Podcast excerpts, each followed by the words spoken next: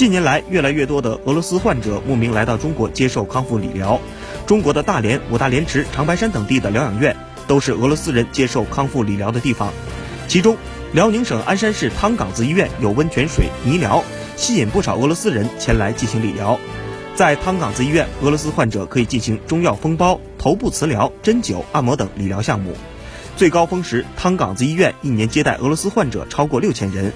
阿丽娜是一位来自俄罗斯弗拉迪沃斯托克的脑瘫儿童，母亲娜莎带她来到中国鞍山市汤岗子医院进行康复治疗。她说，这里治疗效果好，而且费用较为低廉。